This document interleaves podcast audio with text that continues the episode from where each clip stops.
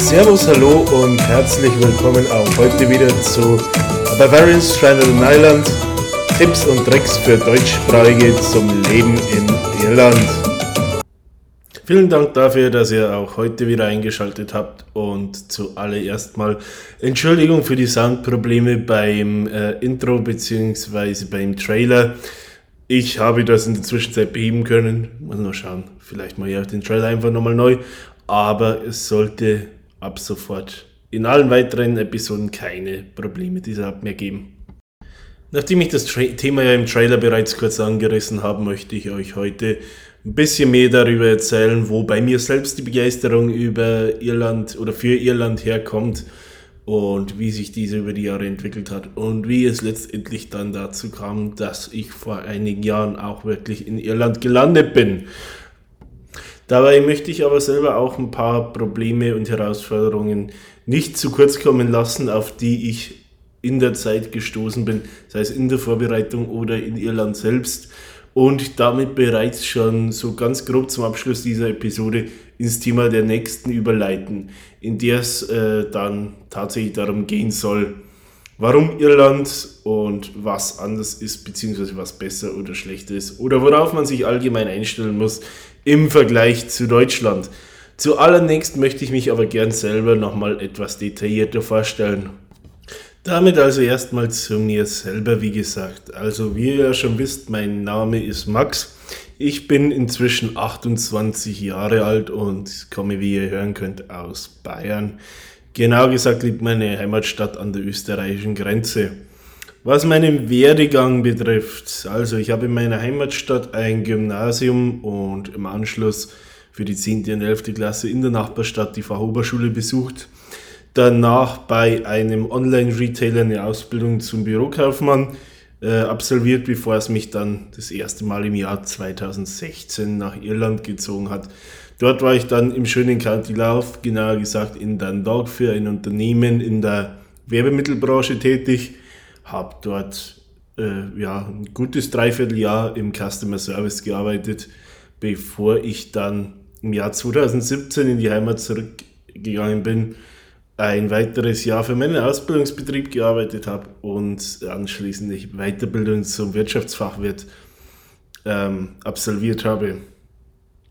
Weil mich Irland aber nie so wirklich losgelassen hat, bin ich Ende 2018 zurückgekommen und habe mich seitdem über den Beginn damals ebenfalls im Customer Service im Social Media Sektor inzwischen mehr in eine vertriebliche Richtung entwickelt und bin aktuell in einer ähm, Vertriebsposition im Digital Marketing tätig. Parallel dazu habe ich hierzulande auch an einer privaten Hochschule ein Modul in Marketing und Sales absolviert, folgerichtig mit meiner Tätigkeit. Da ich jetzt viel über die Arbeit gesprochen habe, was mache ich ansonsten so? Also zu meinen Hobbys zählt definitiv ganz weit vorne Sport, dabei insbesondere Fußball.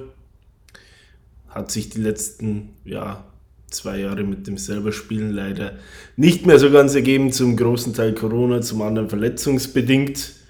Ähm, bin aber auch ein glühender Fan meines Heimatvereins. Neben dem Fußball Reisen definitiv ganz, ganz wichtig für mich, sei es Städtetrips oder äh, tatsächlich neue Länder, Kultur und Sprachen definitiv, genauso wie auch das Wandern, wo wir ja hier in Irland definitiv richtig sind dafür mit den schönen Wanderrouten. Ihr denkt euch jetzt wahrscheinlich auch, ja, er wollte uns eigentlich was über Irland erzählen, stattdessen quatscht er jetzt nur über sich selbst. Nein, um tatsächlich den Anfang zu machen, also zunächst mal ist die Frage für mich selbst keine einfache, aber meine Großtante behauptet bis zum heutigen Tag, ich hätte angeblich schon von Kindesbeinen an immer wieder behauptet, ich möchte mal nach Irland. Äh, es muss aber so weit in der Kindheit zurückliegen, dass ich mich selbst nicht mehr daran erinnern kann. Für mich liegt der Anfang eigentlich eher woanders. Und zwar dürfte es an dem Punkt gewesen sein, als es müsste die 9. oder 10. Klasse gewesen sein, Klassenkameraden äh, davon erzählt haben, dass sie in den Sommerferien mit ihren jeweiligen Familien in Irland gewesen wären. Ähm, ich dachte mir, ja gut, Urlaubsziel wie das andere, bis dann tatsächlich äh, Erzählungen aufkamen von grünen Wiesen, alten Städten, Steilklippen. Die Klischees, die wir alle kennen und für die wir dieses Land so zu lieben gelernt haben. Ähm, und zog sich von da an wie ein roter Faden durch. Besonders augenscheinlich war dies, als ich nach Abschluss der 11. Klasse nach wie vor ohne großen Plan irgendwann in den Sommerferien die Idee entwickelte, eventuell ein Jahr Work and Travel nach dem Abschluss der 12. zu absolvieren. Auf dem Plan oder in den Möglichkeiten standen dabei eine Reihe englischsprachiger Länder.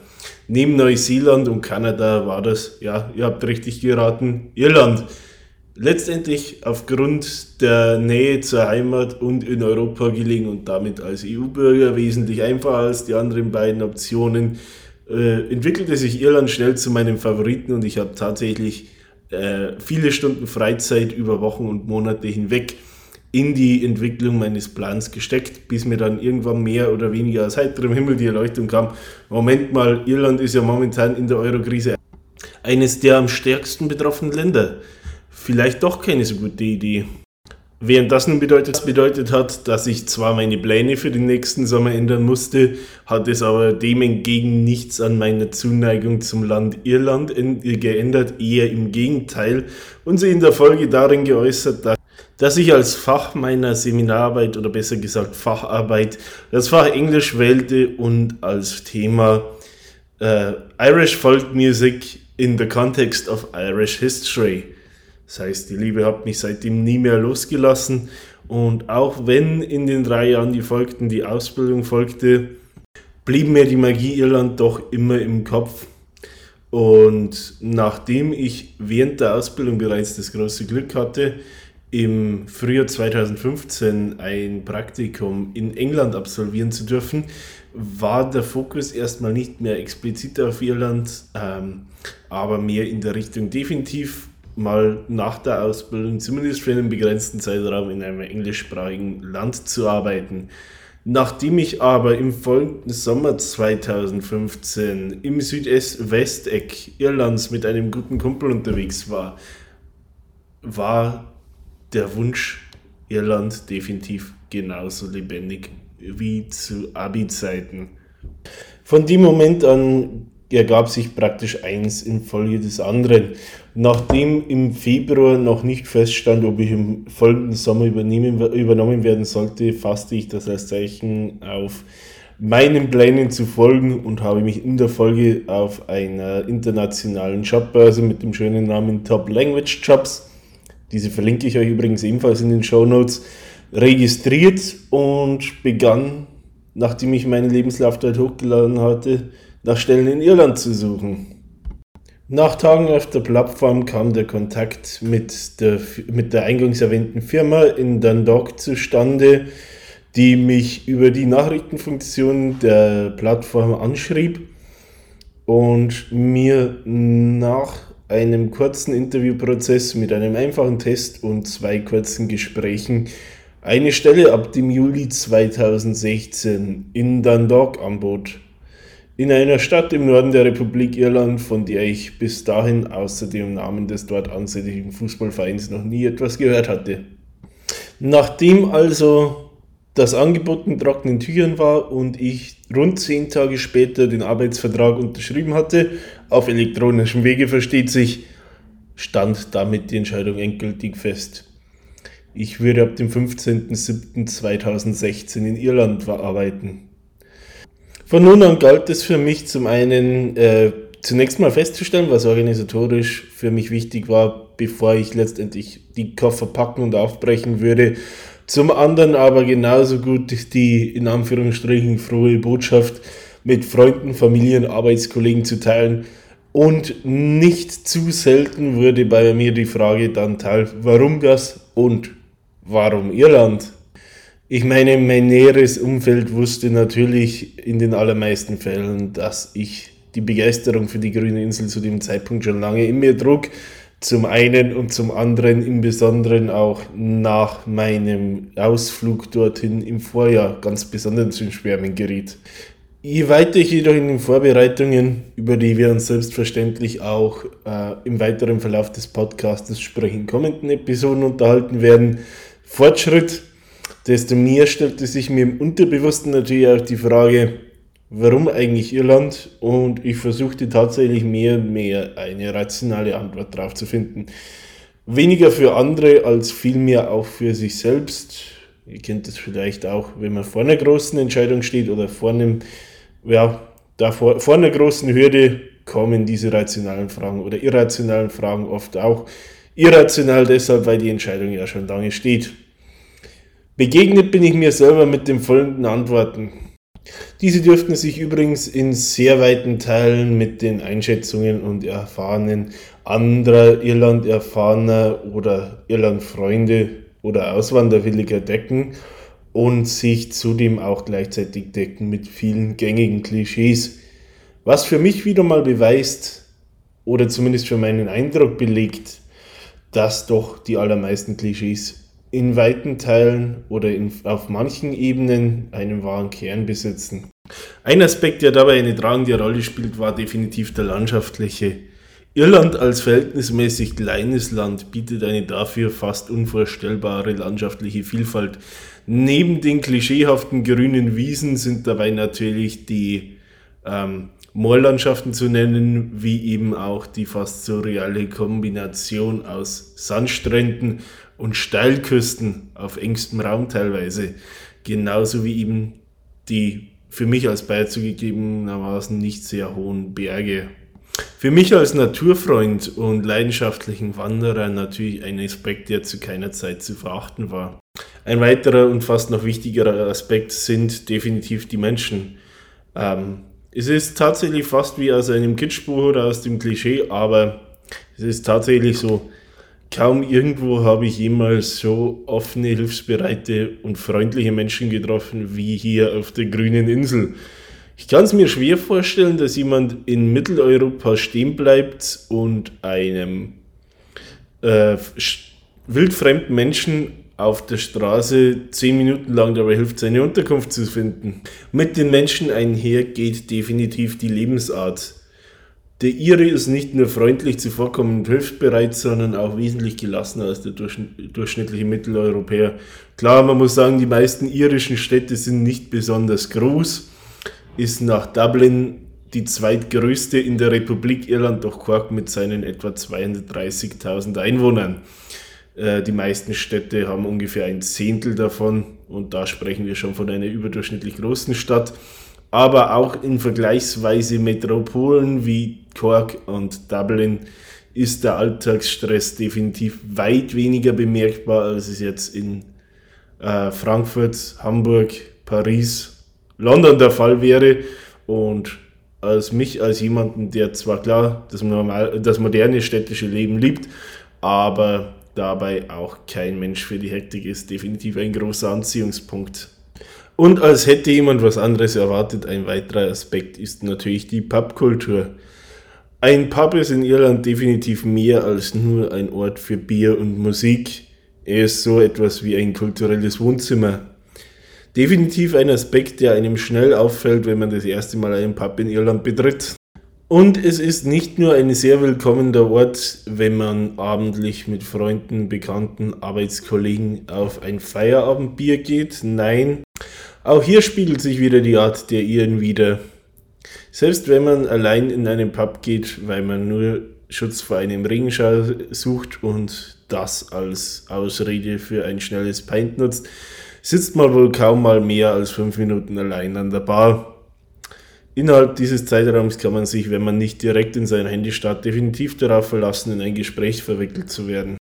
Das alles und noch viele mehr waren definitiv ausschlaggebende Aspekte dabei, mir selbst zu bestätigen, dass Irland als zumindest temporäre Heimat für mich nicht der schlechteste Ort war und wie man an den Zahlen der Auswanderwilligen sieht und der Anzahl an Deutschsprachigen, die sich bereits im Lande finden, definitiv nicht der einzige, der in diese Richtung. Was aber nicht heißt, dass ich das Land romantisch verklären will. Wie jedes andere Land der Welt hat natürlich auch Irland seine Probleme.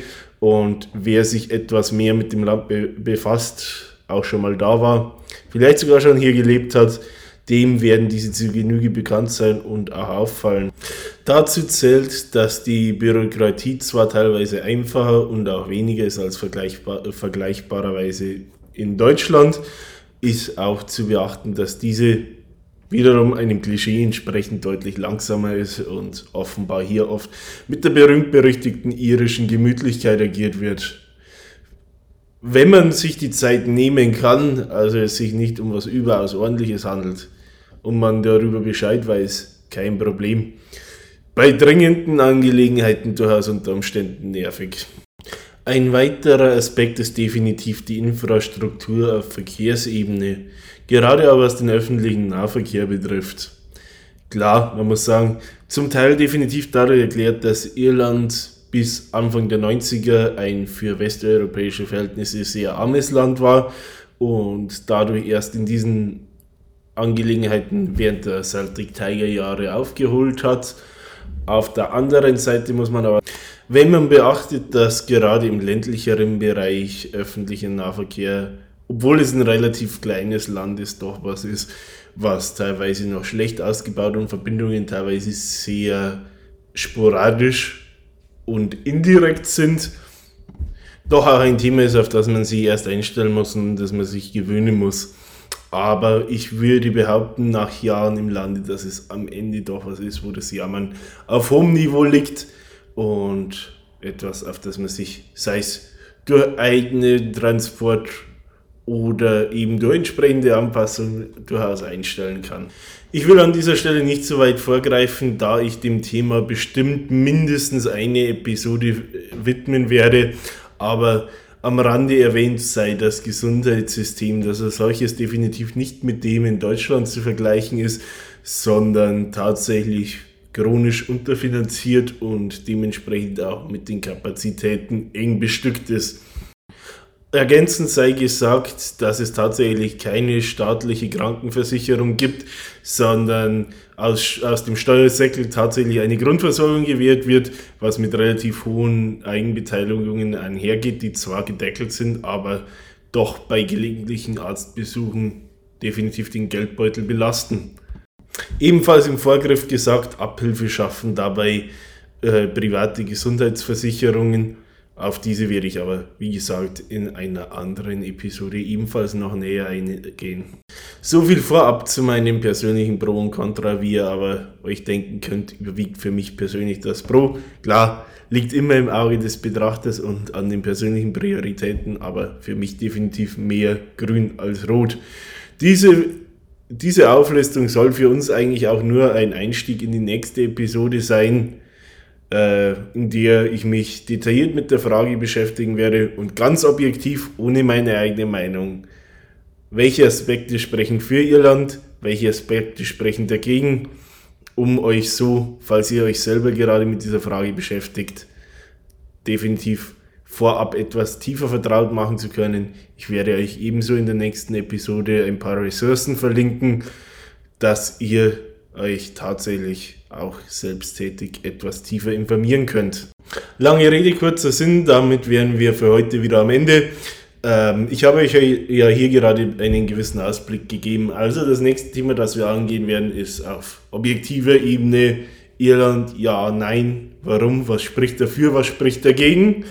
Und ausgehend davon werden sich einige weitere Themen verzweigen, äh, sei es das gerade angesprochene Gesundheitssystem, sei es der Wohnungsmarkt, sei es der Arbeitsmarkt.